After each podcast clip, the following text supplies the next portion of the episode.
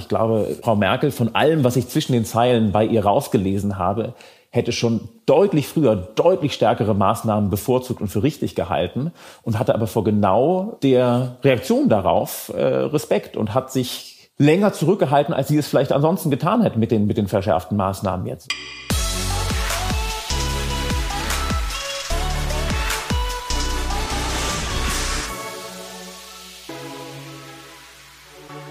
Man sagt, Meinungen sind wie Nasen. So ziemlich jeder hat eine und alle sind unterschiedlich. Cornelius Frei sammelt Meinungen beruflich mit seiner Firma Opinory. Als Software as a Service bringt seine Umfragelösung wertvolle Interaktionen und werberelevante Insights in Website-Besucher. Er bringt mir heute spannende Umfrageergebnisse mit und inzwischen hat Opinory sogar jeden Monat über 10 Millionen Teilnehmer. Christoph Wurseck, mein Name von Digitale Vorreiter, dein Podcast von Vodafone zur Digitalisierung. Wir freuen uns, dass du wieder dabei bist und äh, ja, wenn du neu bist, äh, dann äh, begrüße ich dich herzlich in unserer ganz gemütlichen Familie. Drück unbedingt auch auf den Abo-Knopf. Mit Cornelius spreche ich jetzt über den Impact von Verboten auf die Bevölkerung, Deutschlands Zerrissenheit beim Ende des IKEA-Printkataloges und ob die Angst der Deutschen beim Coronavirus analog zu den steigenden Ansteckungszahlen mitwächst. Herzlich willkommen, Cornelius Frei. Hallo Christoph. Ja, ich habe gesagt, du verdienst dein Geld mit dem digitalen Meinungssammeln. Wahrscheinlich ist es dann doch ein bisschen komplizierter. Was macht deine Firma Opinory? Also zuerst bin ich froh, dass es nicht nur ums Thema Nasen geht. Oha. Meine Freunde ziehen mich immer damit auf, dass ich eine der größten Nasen der Welt hätte. Ich, aber wir bleiben bei den Meinungen. Man sieht mich, glaube ich, auf dem Cover immer nur von vorne, aber ich bin jetzt auch nicht derjenige, der mit einer Stupsnase gesegnet ist. Äh, in, insofern finde ich deine Nase wunderschön, Cornelius. Das ist ganz lieb. Und ich bin ja auch nicht auf dem Cover. Bei Opinory, ähm, manche äh, von deinen Zuhörern kennen es vielleicht, äh, bauen wir Tools, mhm. die Leute mit einem Klick ihre eigene Meinung abgeben lassen und mit einem Blick sehen, wie eigentlich andere, Hunderttausende von anderen Menschen zu genau dem Thema ticken. Bekannt ist zum Beispiel der Meinungstacho, so eine Nadel, die von Spiegel bis zur Financial Times in den Artikeln unterwegs ist äh, und da die Leute zu genau dem Thema abstimmen lässt. Genau, ich glaube, so haben vielleicht auch viele der Hörer schon mal Kontakt mit eurem Produkt gehabt. Wenn ich einen Artikel lese auf, du hast eben schon gesagt, zum Beispiel Spiegel, dann ist da irgendwo im Artikel eine Abstimmung und da ist dann irgendwie, würden Sie A oder B und dann kann ich die Nadel nach links ziehen oder ein bisschen nach links ziehen oder ganz nach links ziehen oder nach rechts ziehen und dann kriegt ihr, krieg sofort ein Feedback, wie viel Leute auch da abgestimmt haben, wo ich meine Nadel hingezogen habe.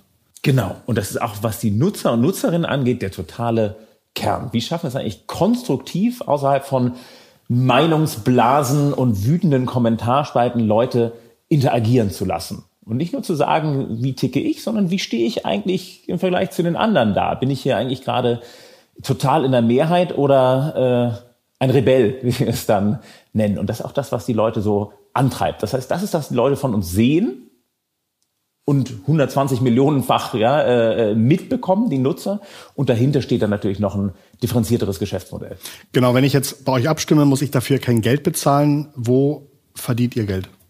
Im ersten Schritt nutzen die Verlage, die Publisher uns, nicht nur um ihre Nutzer und Leserinnen besser zu verstehen, sondern auch um sie in dem Flow nach der Abstimmung zu konvertieren auf Sign-ups, auf Newsletter-Subscriptions, auf Abonnements, also auf all die Dinge, die so zentral für Sie sind, direkten Draht zu den Nutzern zu haben und nicht abhängig zu sein von äh, den großen Traffic-Verteilmaschinen namens GAFA äh, und Co. Das ist der erste Teil. Ähm, ganz zentral allerdings für das tatsächliche. GAFA sind Google, äh, Apple, Facebook und Amazon. Genau, als Sinnbild für mhm. die großen ja. Plattformen, von denen ja immer mehr Verlage und auch Unternehmen einfach extrem abhängig werden in ihrem Zugang zu Endnutzern. Mhm.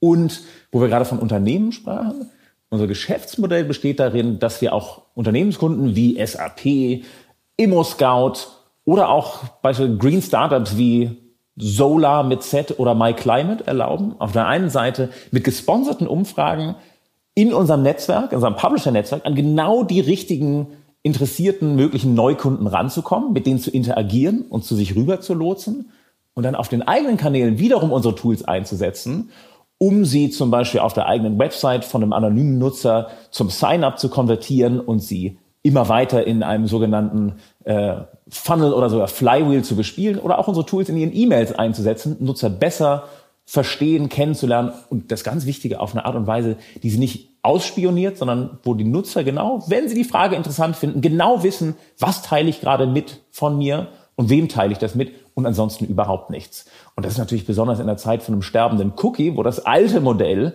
ich spioniere dir irgendwie hinterher und schaue dir über die Schulter und versuche irgendwie, indem ich dein Nutzungsverhalten bis ins letzte Detail äh, ja, passiv, unwissend von dir aus analysiere, sagen wir, dass genau das ist nicht unser Ziel. Der Cookie stirbt. Wir sagen nur das, was die Nutzer wirklich frei aus freien Stücken mitteilen. Und wenn sie dann sagen, dass das spannend genug ist, was du ihnen danach zu bieten hast, dann auch sagen, ja, hier ist meine E-Mail-Adresse, lass uns in Kontakt bleiben, gib mir mehr von diesen spannenden Insights. Da waren jetzt auch schon ganz viele Mechanismen des Internets irgendwie drin, die man vielleicht noch mal ganz kurz erklären muss. Wenn ein Leser auf meiner Verlagswebseite einen Artikel durchliest, passiert es halt ganz häufig, dass er am Ende des Artikels fertig gelesen hat und einfach wegklickt. Und ihr habt es sozusagen geschafft, mit dieser Umfrage ähm, eine Neugier zu erwecken, die den Nutzer zum Verweilen einlädt. Ja, ähm, du hast mir gerade irgendwie gezeigt, ähm, viele der Leute, die eure Umfrage sehen, nehmen auch tatsächlich teil. Gerade weil es auch so einfach ist, glaube ich, teilzunehmen. Und wenn ein Nutzer erst einmal gestoppt ist und an so einer Umfrage teilnimmt, dann ist die Aufmerksamkeit halt genau an der Stelle. Und dann habt ihr natürlich eine Wahnsinnsmöglichkeit, wenn ihr dann sagt, jetzt äh, dich interessiert das Thema, dann schau dir doch mal dieses Thema an.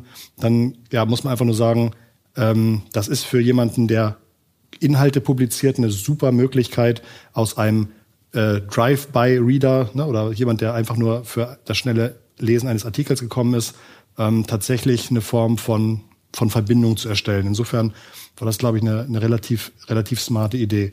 Ähm, normalerweise. Um da, dass wir Beispiele das zu korrigieren, mal zu unterfüttern, also, genau. Äh, Drive-by-Reader der Financial Times hat vielleicht eine starke Meinung zum Brexit. Mhm. Financial Times kann dann sagen, willst du wissen, wie dieser Poll ausgeht und darüber noch hinaus äh, unseren bezahlten Brexit-Newsletter empfangen, du hast eine starke Meinung dazu, dann melde dich hier an.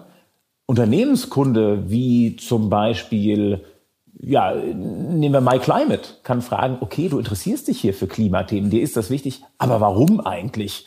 Willst du selber ein besseres Gewissen haben? Geht es dir darum, äh, die Carbonbilanz deines Unternehmens auszugleichen, weil das irgendwo geboten ist? Oder vielleicht was vollkommen anderes? Das heißt, ich kann nicht nur als Unternehmen feststellen, dass jemand an irgendeiner meiner Produkte interessiert ist, sondern auch warum.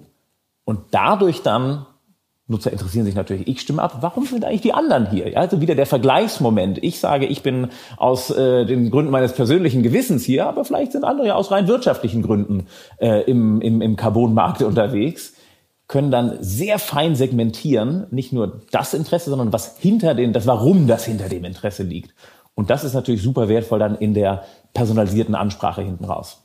Ihr habt das Unternehmen gegründet vor wie vielen Jahren? Fünf Jahren? Vier Jahren? Wir haben das Unternehmen technisch sogar vor sechs Jahren mhm. gegründet und das war ein Hobby. Da habe ich noch in Nigeria gelebt. Pia, mhm. meine Mitgründerin, war noch hier bei Springer unterwegs. Da habt ihr euch, glaube ich, sogar mal überschnitten. Mhm. Ähm, und wir haben einfach nur die Begeisterung für das Thema gehabt, warum schaffen wir es eigentlich nicht, konstruktiven Austausch darzustellen. Und alles, was ich jetzt gerade erzählt habe, das Geschäftsmodell dahinter, die Skalierung, die hat sich erst in den letzten vier Jahren ergeben, wo wir mit Team, Finanzierung und allem Möglichen hier in Berlin zusammengekommen sind. Das muss man nämlich genau. Ich habe ja auch so ein bisschen Verlagshintergrund und es ist halt tatsächlich immer ein super schwieriger Kampf, Nutzer zu sich zu lotsen. Ganz starke, ähm, ganz starke Traffic-Verteiler sind zum Beispiel die Suchmaschinen, die Aggregatoren. Aber wenn dann ein Nutzer was gelesen hat, ist es oft so, dass er dann wieder zu Google läuft und sich das nächste Thema rausrecherchiert. Ähm, und da war oder ist halt im Grunde die, die Suche des, des Heiligen Grals ist halt immer, wer findet eine Möglichkeit, ähm, dass Nutzer dass Nutzer länger bleiben, dass, äh, ja, dass ich irgendwie Daten von denen bekomme, dass ich die Möglichkeit habe, sie vielleicht auch selber mit einem Newsletter anzuschreiben. Und äh, insofern ähm, weiß ich noch, als das so damals neu war und auch so stark benutzt wurde von den Nutzern, dass es für viele Verlage, glaube ich, wirklich eine ganz, ganz äh, spannende, spannende Möglichkeit gewesen ist, ähm, ja, so diese, diese eigenen, diese eigene Verbindung zum Nutzer aufzubauen. Was für uns dabei so spannend ist, genau, ist, dass da die Verlage wirklich mal vorne dran waren. Mit diesem mhm. Verständnis. Ich muss genau diesen direkten Draht zu meinen Nutzern aufbauen waren die halt mal zwei Jahre wirklich vor den Vermarktern und Werbetreibenden, die jetzt genau dasselbe merken. Am Tropf von, von Google und Facebook lebt sich nicht lange gut, ausschließlich. Und ich brauche genau dieselbe Bindung. Und es ist für uns einfach schön zu sehen, dass ja die so oft ja, geprügelten, kämpfenden, äh, gebeutelten Verlage in der Hinsicht auch was die Technologie angeht und das Verständnis vom Markt und wo sich der Markt hinentwickelt, der äh, Netzökonomie, wirklich mal Vorreiter sind.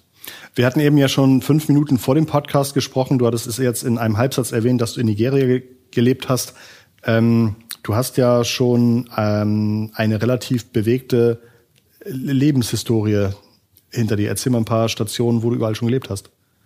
Ich bin äh, für den Sport, für den Rudersport äh, als Schüler nach äh, England gegangen, habe dann dort auch studiert, habe dann äh, länger in USA gelebt und dann vier Jahre in Nigeria tatsächlich mit meiner Frau und unserer ersten Tochter damals sogar schon. Und das ist lustigerweise auch was, was mich in den letzten, in diesem äh, ja, äh, oftmals unvorhersehbaren Jahr, äh, woran ich mich oft erinnert fühle. Weil auch für uns war es ein absurdes Jahr. Ich habe mir erst am Anfang des Jahres auf Elternzeit in Kolumbia Dengue-Fieber eingefangen, lag dann ein Jahr, äh, nicht ein Jahr, zum Glück nicht, einen Monat im Krankenhaus an den Folgen einer Epilepsieerkrankung. Dann kam Corona, hat die ganze Firma durcheinander gebeutelt, äh, drei Kinder zusammen zu Hause äh, gepflegt und natürlich äh, ja versucht eine Firma wirklich auf dem auf dem geraden Pfad zu halten und da dem Team und den Kunden die Sicherheit es sind ja auch die sie brauchen. Im ersten Lockdown die ganzen äh, Werbeumsätze, glaube ich, wahrscheinlich eingebrochen. Ne? Also alle möglichen haben erstmal ihre, ihre ganzen Werbekampagnen zurückgedreht. Äh.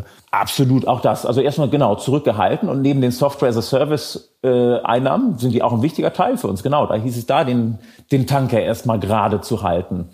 Ähm, ja, und da habe ich oft an diese Zeit in Nigeria gedacht, wo auch in so einer 27 Millionen Einwohnerstadt wie Lagos vieles von Sicherheitslage bis ob du heute Mittag noch Strom äh, in deiner Wohnung hast, nicht so vorhersehbar ist. Und dafür war das eigentlich ein ganz gutes Training für ein Umfeld, in dem wir jetzt sind, wofür so viele Leute, und wir sind da noch massiv privilegiert und haben lauter Schutzpolster, aber viele Dinge sind nicht so vorhersehbar, nicht so planbar, äh, wie wir das vielleicht gewohnt sind. Und da habe ich gemerkt, da habe ich, glaube ich, eine ganz gute, ganz gute Lehrjahre da gehabt. Also ich fand, häufig habe ich sogar Energie gezogen aus den Herausforderung, die dieses Jahr dann mitgebracht hat. Und äh, ja, kann auch wieder lockerer werden nächstes Jahr. Was hattest du, was hattest du beruflich gemacht in, in Lagos? Da habe ich geholfen, das äh, Westafrika-Büro für McKinsey mit aufzubauen, während äh, meine Frau, die den ersten Impuls gegeben hat, da hinzuziehen, die hat auch nigerianische Wurzeln neben ihren ostfriesischen, das Netflix für äh, Afrika mit aufgebaut hat. Das Netflix oder Netflix für Afrika? Das Netflix, denn Nigeria hat eine vollkommen eigene, zweitgrößte Filmindustrie der Welt nach Output. Nollywood. Ja, Bollywood ja. ist noch größer, aber da gibt es einen Mordsriesenmarkt äh, an Filmen, der den gesamten afrikanischen Markt und Diaspora außerhalb von High-Budget Netflix. Wahrscheinlich, also ich weiß jetzt nicht, wie die Zahlen beim, beim Nollywood sind. Ähm, ich ich, ich kenne die Filme, ich habe auf YouTube schon ein paar geguckt und bin nur kopfschüttelnd davor gesessen, weil ich, das sind ja auch alles so wiederkehrende Charakter, die man aus 20 Filmen schon kennt und sozusagen die Historie dann irgendwie immer ganz wichtig ist. Oder teilweise gibt es auch erwachsene Männer, die irgendwie Kinder spielen. Das ist, glaube ich, so ein, so ein ganz, ähm, äh, ganz, ganz berühmter Darsteller, der auch irgendwie wieder immer wieder auf, auftaucht. Also man muss da erstmal reinkommen, glaube ich, über viele Filme, bis man das alles versteht. Aber du hattest es gerade erwähnt, ich könnte mir vorstellen, dass ganz, ganz viele Zuschauer da tatsächlich gar nicht mehr in Nigeria wohnen, sondern aus dem Ausland gucken, ne? Ja, und insbesondere, also zahlenmäßig der größte Markt ist ja die häufig sogar sehr wirtschaftlich erfolgreiche Diaspora. Also insbesondere zum Beispiel neben vielen anderen Ländern, aber Nigerianer in, in England und USA sind eine riesen Wirtschaftsmacht und sogar in der Karibik, sowohl Diaspora als auch Karibik, als auch African Americans, das ist ein wirklich riesiger internationaler Markt, der, der sich da auf die Nollywood-Filme schmeißt. Spannend. Du, du hast so, glaube ich, auch ganz, ganz viele Wissensbissen oder hast auch ganz viele unterschiedliche Themen gesehen. Und wenn du einen Beraterhintergrund hast, dann bist du es wahrscheinlich auch gewohnt, dich irgendwie schnell in Themen einzuarbeiten. Ähm, weißt du noch, in welchem Moment euch die Idee gekommen ist, dass ihr sagt, wir brauchen Opinory? Der Moment kam, als ich äh, merkte, um zu wissen, was eigentlich wirklich in Deutschland los ist, rufe ich meistens meine Eltern an von Nigeria aus und frage, sag mal, Rechtspopulismus, ist das eigentlich jetzt hier ein Pegida? Ist, kommt, kommt das mal kurz vorbei oder wie fühlt sich das an in der Großstadt? Äh, oder äh, kriegt der FC St. Pauli nochmal die Kurve? Lauter Sachen, wo ich sage, Kommentarspalten bringen mich da nicht weiter, da haben Leute zu viel Zeit und zu viel Wut im Bauch und Social Media ist fantastisch, aber da bin ich in meinen eigenen Meinungsblasen gefangen, wie gesagt, das ja gibt mir kein Gefühl dafür, wo der Puls äh, im Land ist. Und das war das, wo ich gesagt habe, da ist doch was falsch. Und das habe ich Pia erzählt und die hat gesagt, weißt du was, wir kämpfen als Verlage genauso, unsere Nutzer zu verstehen und einen direkten Draht aufzubauen. Das müssten doch wir können. Und da haben wir gesagt, dann lass uns doch mal was bauen. Das klingt genau wie nach so Erfindungen, die jeder Verlag braucht, die man irgendwie im Verlag dann aber nicht hinbekommt und wofür es dann eine super Idee ist, dazu etwas zu gründen. Du hast eben schon gesagt, ihr oder du wolltest dann gerne so ein bisschen wissen, wie ähm, ähm, welche Meinung vorherrscht. Gibt es typische Themen, die ihr gerade in den Umfragen hattet, die vielleicht auch mal ganz spannend sind, so ein bisschen zu besprechen? Was sind so typische Themen, die ihr gerade abgefragt habt? Hm. Also ein Thema, das die Leute bei allen anderen Themen, die gerade aktiv sind, erstaunlich stark äh, weiterhin äh, unter Strom hält, ist das Thema Yogi Löw. Mhm. Mit einer ziemlich eindeutigen Meinung. 87 Prozent der äh, in Deutschland befindlichen Vize-Bundestrainer finden, der muss sofort weg. Und das seit Monaten, selbst wenn gerade kein Länderspiel ist. Das ist eine, eine, ein Thema, das die ganze Zeit weiterläuft. Ähm, super spannend fand ich letzte Woche zu sehen. Sind das Umfragen, die ihr selber erstellt oder sind das Redakteure bei euren Kunden, die die einstellen und ihr habt halt das Glück, dass ihr einfach sagen könnt, ich kann sortieren nach am meisten Abstimmungen und äh, finde so irgendwie spannende Umfragen?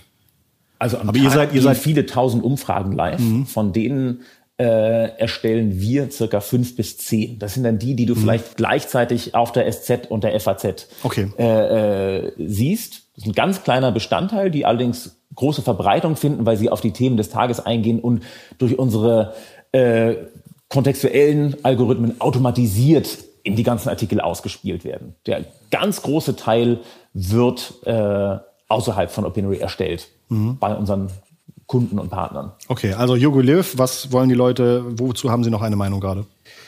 Die Anzahl der Leute, die unbedingt in aller Freiheit böllern wollen, dieses Jahr ist größer als letztes Jahr. Das fand ich total spannend. Wahrscheinlich ist einfach der Drang nach Freiheit äh, und ein, ein, ein gewisses Ich lass mir nichts verbieten.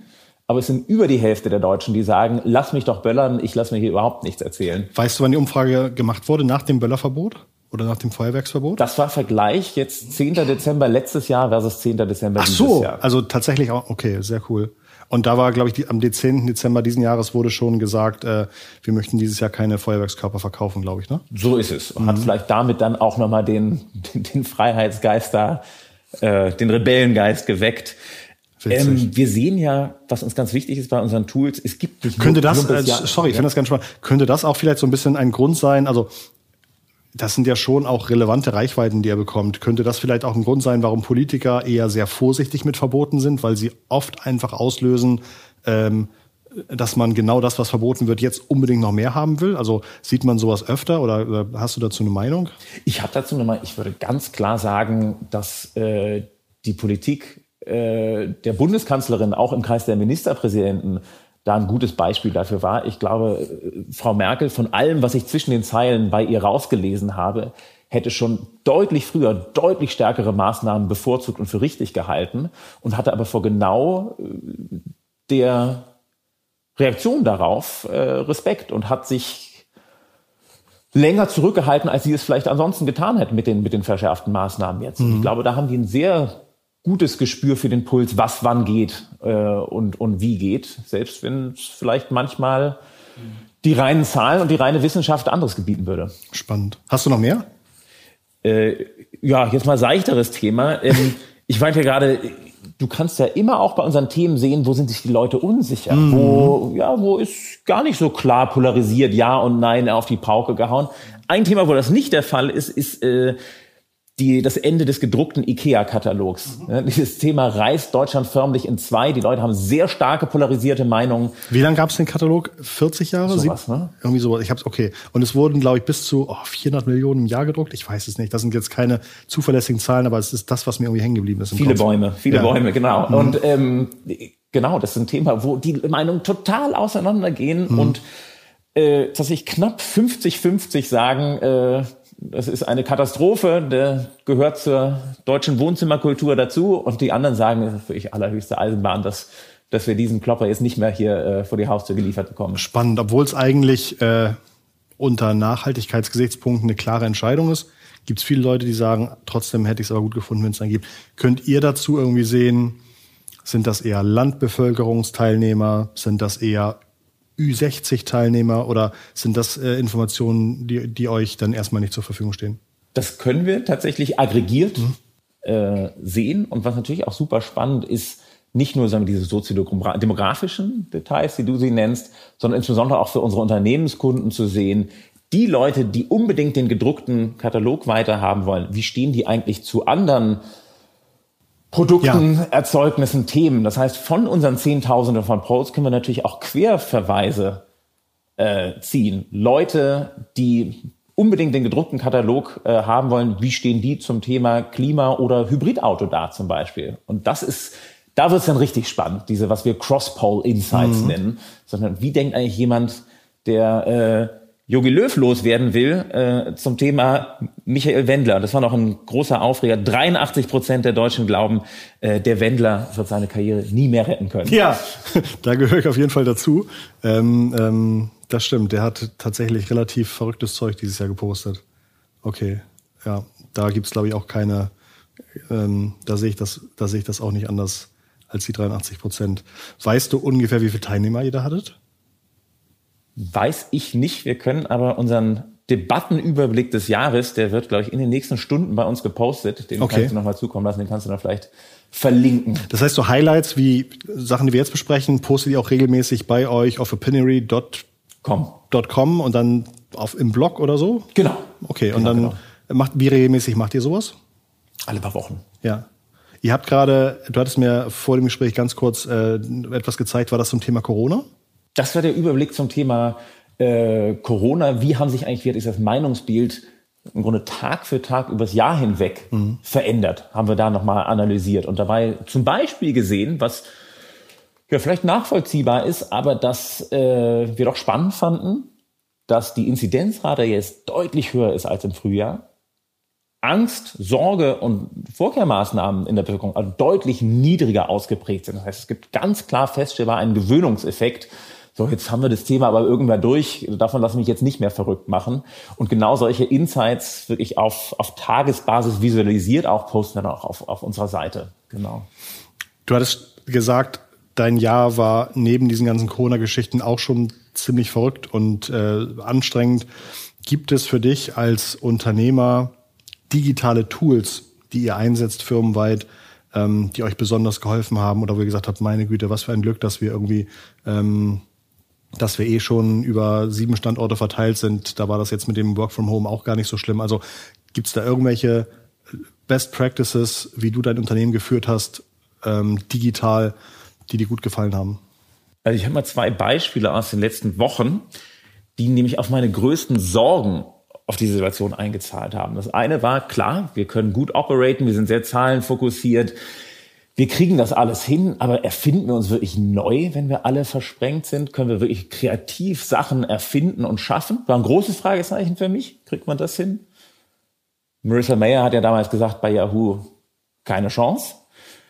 Das war das eine, die eine Sorge. Und die zweite war, Opinory lebt krass von seiner Firmenkultur, davon, dass die Leute für ihre Mission Marissa Meyer durfte aber auch im Nachbarbüro, glaube ich, äh, eine eigene Wiege für ihre Tochter hinlegen, ne? Und, und hatte, also ich glaube, die hat da irgendwie im Nachbarzimmer eine komplette, wie heißt das englische Wort für äh, äh, Nursery? Crash. Äh. Äh, also ich glaube, da ist natürlich auch einfacher zu sagen, kommt bitte alle ins Büro, wenn man selber die Möglichkeit hat, sein Kind mitzunehmen. Genau, ich komme gleich nochmal darauf dazu. Okay. Ich bin nämlich auch nicht mehr der Meinung von Marissa Meyer. Ja. Dank, äh, dank guter Tools. Das zweite war, wie kriegen wir unseren Team Spirit, der sich ja. unserer Mission sehr verpflichtet fühlt, aber auch ein Team, das über von den Engineers. Äh, also der Cut zwischen Daily Work, das kriegt man organisiert, und irgendwie Visionary Work. So, das ist das eine mhm. und das andere genau einfach Zusammengehörigkeitsgefühl, mhm. äh, Kulturteam. Das eine war, wir haben einen komplett remoten Design Sprint ähm, gemacht, in dem wir ja, äh, Zoom und Miro, also eine digitale, eine digitale Tafel, an der man extrem detailliert zusammenarbeiten kann, und Figma als Design-Tool genutzt haben, um diesen eigentlich sehr am persönlichen Austausch hängenden Design-Sprint-Prozess, wo man innerhalb von einer Woche interdisziplinär Leute zusammenbringt, um mit Kundenfeedback, Nutzertests, Prototypen ein komplett neues Problem zu lösen, haben wir mit fantastischen Ergebnissen und hochkonzentriert und richtig Spaß bei der Sache digital hinbekommen. Da ging es bei uns um das Thema, wie können wir eigentlich unseren Unternehmens- und Verlagskunden noch besser helfen, nach dem Abstimmen E-Mail-Sign-ups zu generieren durch zusätzliche Insights für die Nutzer, die wir dann auch bereitstellen.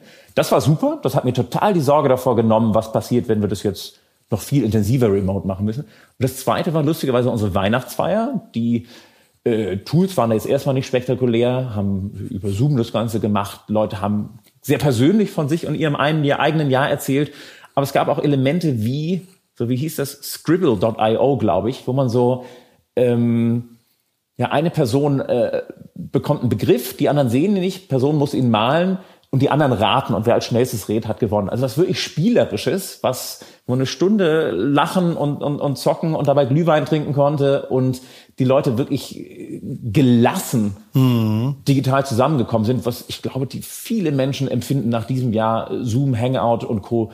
nicht mehr als unbedingt ein Hort der, der Gelassenheit, Entspannung. Mhm. Und da haben wir wirklich eine fünf Stunden Weihnachtsfeier gehabt, die die, die Leute richtig beseelt hat. Lustig, Scribble.io kannte ich noch nicht, werde ich mir mal anschauen. Das Miroboard ähm, sagt zu, das ist, also man hat eine große Fläche und kann da irgendwie gemeinsam anfangen, Sachen irgendwie rauf zu posten und dann Querverbindungen machen und dann irgendwie alles grafisch nach links oben zu schreiben, alles technisch nach rechts, sodass man im Grunde eigentlich wie so einen riesengroßen Arbeitsplatz hat äh, und man kann beliebig rein und rauszoomen, glaube ich. So habe ich es mir gemerkt, oder? So ist es. Und stellt damit im Grunde da wirklich kreatives ja. Arbeiten, wenn man zusammen an einer riesen Tafel steht. Mhm. So, hier kann man auch das probieren und ja. die Themen okay. gehören hierhin, das wirklich digital wiederzubilden. Ähm, ja. Das, das fand ich überraschend, wie gut das geht mit Miro. Ja. Hast du in der Recherche für deine Themen dieses Jahr, sind dir da gute Bücher über den Weg gelaufen? Hast du eine gute YouTube-Doku gesehen? Gibt es da irgendwas, wo du sagst, da war nochmal ein Input von außen, ähm, wo ich gesagt habe, ja, das stimmt oder der dich irgendwie weitergebracht hat? Fällt dir dazu irgendwas ein? Ja, fallen mir drei Sachen ein. Äh, mein Buch des Jahres war Andreas Reckwitz, Das Ende der Illusion, mhm. wo er extrem als Soziologe komplett unwertend beschreibt, wie krass sich unsere postindustrielle Gesellschaft verschiebt. Und äh, beschreibt zum Beispiel einen Punkt, äh, wie viel emotionaler wir als Gesellschaft geworden sind. Emotionen, Emotionen in der äh, Generation unserer Eltern am Arbeitsplatz waren überhaupt nicht gewünscht. Hm. Er beobachtet, beschreibt das, beschreibt das, was für einen Einfluss das auf die Internetkultur hat. Spannend immer gewünschte Authentizität, mhm. die aber gleichzeitig eigentlich auch immer positiv sein muss, was es für einen mhm. Druck ausübt. Ähm, und beschreibt damit auch ein paar der, der Phänomene, über die wir uns bei unserer Produktentwicklung viel Gedanken machen. Das zweite war ein Buch Marty Kagan, Inspired, äh, wo er auf eine Art und Weise, die wir in Deutschland, glaube ich, in der Produktentwicklungskultur noch gar nicht so weit etabliert haben, besonders auf Product Discovery wie finde ich eigentlich raus, warum ich ein Produkt baue? Wie validiere ich, wer es wirklich braucht, auf eine Art und Weise eingeht, die unsere Produktarbeit bei Opinory nochmal richtig äh, verbessert hat. Ähm, und bei YouTube hat mich enorm begeistert in den letzten Tagen äh, ein Video von ähm, Alexei Nawalny, dem russischen Oppositionellen, wo er beschreibt, wie Bellingcat, das ähm, Open Source investigative Journalismus Netzwerk, seine vermeintlichen Mörder, die Menschen, die versucht haben, ihn umzubringen, mit den abenteuerlichsten Recherchemethoden. Äh, mit Bitcoin haben sie äh, Polizeimitarbeiter im Grunde dazu bewegt, die äh, Telefon- und Flugprotokolle äh, dieser FSB-Mitarbeiter freizulegen. es ist ein absoluter Krimi, wie sie offengelegt haben, wie das Recherchenetzwerk Bellingcat mit Zusammenarbeit mit Spiegel, äh, CNN und anderen offengelegt hat, ähm, wie es zu diesem ja, Vergiftungsversuch kam und wer dahinter steckt und wer da die, die Fäden gezogen hat. Ein Mega, aber, aber, aber, aber krass, denn ich habe da jetzt auf den ganzen äh, Nachrichtenseiten in den letzten Wochen relativ wenig drüber gelesen. Das also, ist jetzt gerade, das, ich okay. habe tatsächlich gestern Nacht gesehen. Ah, okay, okay, ja, mega. Das werde ich mir auf jeden Fall auch anschauen. Das ist ein immer ähm, super spannendes Thema. Ähm, cool, danke. Ähm, hast du hast du einen digitalen Vorreiter, jemand, der dich beeindruckt, den du als positives oder negatives Vorbild nimmst? Irgendwelche Menschen, Unternehmer, ähm, die dich beeinflussen, bewusst oder unbewusst? Ich, ich bleib beim, beim Bewussten. Ähm, Emanuel Straschnow, mit dem habe ich in den USA studiert, hat vollkommen unbemerkt die letzten fünf Jahre und dann auf einmal plötzlich im, im absoluten Schein der US-Tech-Öffentlichkeit Bubble.io gegründet. Bubble wie die, wie die Blase. Ähm, ein sehr weitreichendes No-Code-Framework, mit dem man auf einmal binnen Tagen von der Funktionalität her ohne Codefähigkeiten Dienste wie Airbnb, Twitter und Co. nachbauen kann. Stell dir Frontpage wie früher vor, mhm. mit der genau derselben Fähigkeit, die Prozesse, Abläufe, Datenbanken im Hintergrund mit einem What you see is what you get Editor zu steuern. Für Prototyping oder? Das ist am Ende gibt es einen Grund, warum Twitter und Engineer, äh, Airbnb jeweils Tausende von Engineers haben. Mhm. Und wirklich funktionales Prototyping, wo Menschen weniger performant und nicht in mhm. Millisekunden schnelle, aber solche Dienste wirklich nutzen können. Und für so kleine Projekte am Anfang, wenn man zum Beispiel wir bei Opinory gerade überlegen, ein totales Leidenschaftsthema ist äh, Internship, Austausch von Leuten, die mitten in der Karriere stehen, dass wir von unseren Agentur- und Werbekunden Leuten zu uns holen, die mal einen Monat mitarbeiten oder eine Woche und wir von uns auch Leute zu Kunden schicken. Das hat so einen fantastischen Impact und ich habe mir immer gedacht, dieser größere Austausch zwischen alter Industrie und Startups, dafür müsste es doch eigentlich einen Marktplatz geben, weil man meiner Meinung nach von Tun und Sehen viel mehr lernt als von Lesen und passivem Mitbekommen. So ein Marktplatz ist jetzt mein 2021-Projekt, könnte ich auf Bubble in fünf Tagen ziemlich funktionsfähig und halbwegs skalierbar nachbauen. Das ist das total ist verrückt. Ich kann mir noch überhaupt nicht vorstellen, wie sowas funktionieren kann. Also da hast, du jetzt, mal angucken, da hast ja. du jetzt total meine, meine Begeisterung äh, geweckt. Das ist ja total geil, weil genau das ist ja ganz, ganz häufig der Fall, dass man sagt, oh, jemand müsste mal. Und dann kommt diese große, diese große Hürde, überhaupt erstmal so ein Prototyp zu bauen. Und diese Hürde nimmt der total und ich glaube, das kann wirklich revolutionär das sein. Das hört sich auf jeden Fall so an. Wenn es äh, wenn's dann auch delivert, auf jeden Fall. Spannend. Okay, also Bubble.io ist die Webseite, werde ich mir anschauen. Du hast ja jetzt einiges an Dokus, Büchern, euren Blog, eure Webseite. Ich glaube, wir werden eine umfangreiche Linksammlung in den, äh, in den Episodentext reinposten, damit die Leute darauf klicken können, was du alles erzählt hast. Ähm, runde Sache. Ganz, ganz herzlichen Dank. Dann hoffe ich, dass 2021 inhaltlich, beruflich spannend bleibt, aber die ganzen anderen äh, Struggles, von denen du erzählt hast und was dann ja alles so mitgebracht hat, hoffentlich in der Vergangenheit bleiben. Ähm, ich habe da sehr, sehr viel, also ich glaube lustigerweise, du scheinst ja auch ein mega Interesse da haben, für zu haben an unterschiedlichsten Informationen, an unterschiedlichen Themen und, und viele äh, ähm, in vielen Bereichen dich zu informieren. Sowas finde ich immer sehr, sehr spannend.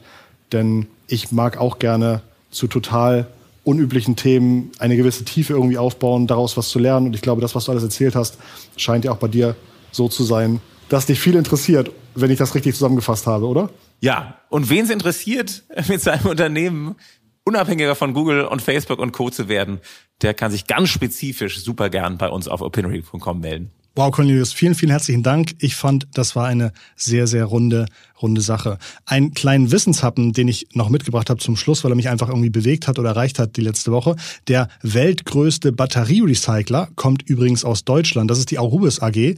Und ich hatte in einem ganz anderen Zusammenhang über die Firma gerade gelesen, aber fand es einfach sehr, sehr spannend. Ihnen gehört Europas größte Kupferhütte. Und mit dem ganzen Wachstum durch E-Autos wächst auch die Nachfrage nach Kupfer. Denn in jedem E-Auto sind zwischen 60 und 90 Kilogramm Kupfer. Äh, so profitiert also auch eine ganz ähm, industrielle Branche vom E-Auto-Trend. Und wenn in sieben bis neun Jahren der Lebenszyklus der Batterien der aktuellen Autos wieder ausläuft, dann ist die Arubis AG wieder am Start und recycelt die Akkus der Autos. Äh, und selbst bei der Energiewende muss der ganze Strom ja auch durch Kupferleitungen fließen. Und so kann man einfach schön sehen, wie Transformation auch auf ja, Firmen einfach Impact hat, die man vielleicht im ersten Moment gar nicht auf dem Radar hat. Das ist ausdrücklich kein Finanztipp, ähm, war einfach nur ein kleiner Wissenshappen, den ich spannend fand und mit euch teilen wollte. Wir hören uns nächste Woche wieder. Ich freue mich sehr, euch zu hören. Bis dahin bleibt gesund. Liebe Grüße von Cornelius und Christoph.